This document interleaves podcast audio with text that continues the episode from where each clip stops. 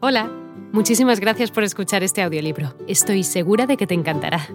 Me llamo Ana y a continuación podrás disfrutar de un previo del libro completo.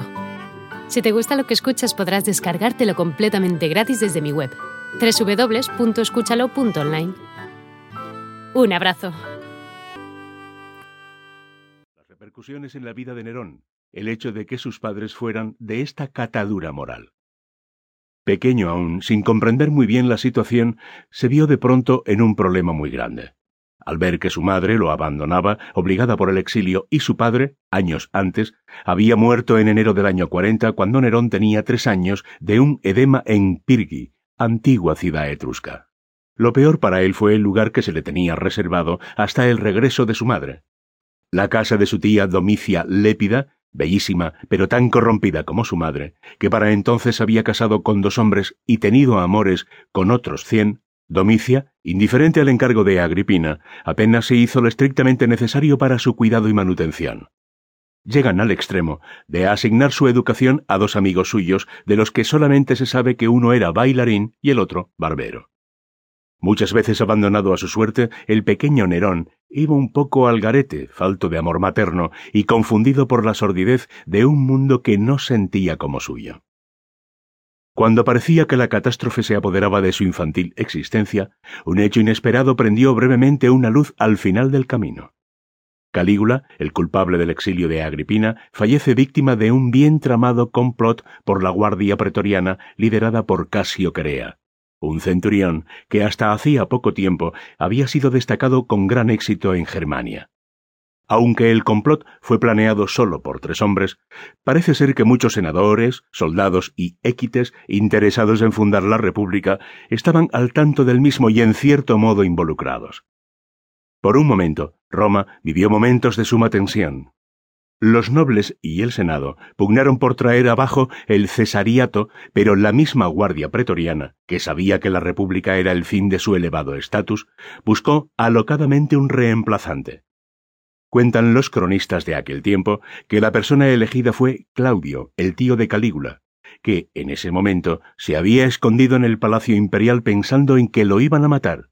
Descubierto por Grato, cuando se ocultaba detrás de una gran cortina, la Guardia Pretoriana lo nombró nuevo emperador y preparó su camino al trono de Roma, pese a los inútiles intentos del Senado por impedirlo. Regreso de Agripina y la muerte de Mesalina. La muerte de Calígula y el ascenso de Claudio marcan, pues, el regreso de Agripina de su exilio dorado y su intromisión de lleno en los asuntos de Roma. Con solo cuatro años de edad, el pequeño Nerón vuelve a su antigua residencia y se encuentra de nuevo con su madre, pero ésta, más interesada en usar su belleza e influencias para recuperar el lugar perdido, lo descuida y entrega su educación a un hombre más infame que los que lo habían educado antes.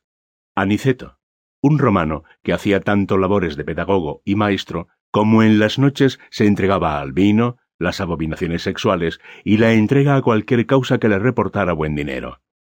Con esta oscura influencia, Nerón empezaría a crecer a la par que ve su destino invariablemente unido al de su ambiciosa madre, que, en ese momento, había enfilado todas sus energías en conquistar el apocado y tímido emperador Claudio. Sin embargo, la empresa no era fácil.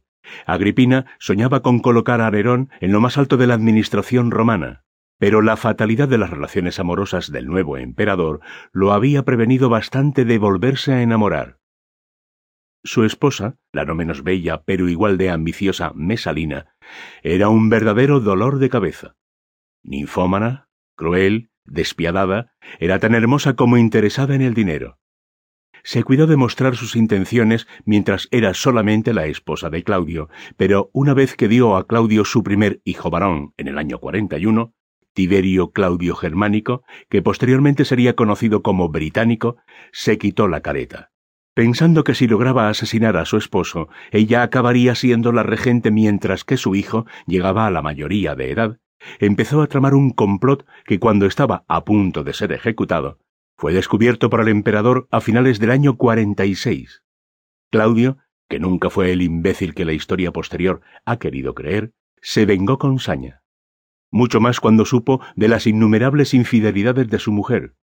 su boda en secreto con el cónsul Cayo Silio y la lamentable fama que tenía. Hacia el año 47 se precipitaron los acontecimientos. El fiel servidor de Claudio, Narciso, descubrió el ardid y Claudio ordenó la ejecución inmediata de Silio, Mesalina y gran parte de su círculo. Devastado, Claudio incluso llegó a decir que lo mataran si es que... Hola de nuevo. No está mal para ser solo una pequeña muestra, ¿verdad?